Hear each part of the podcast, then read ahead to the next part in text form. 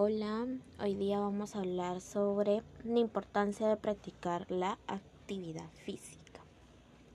Es muy importante ya que ayuda, es, ayuda a las personas a perder peso y también reducir el riesgo a desarrollar algunas enfermedades. El ejercicio regula algunas enfermedades, ya sea la obesidad, la diabetes tipo 2 y la hipertensión. También ayuda a mantener el cuerpo en un paso saludable.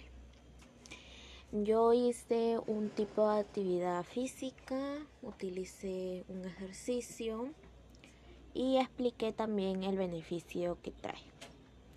El tipo de actividad física que seleccioné es la flexibilidad. El nombre del ejercicio es conductores. La descripción de la actividad es tienes que estar sentado, tus dos pies los tienes que juntar y estar en esa posición durante unos 15 segundos.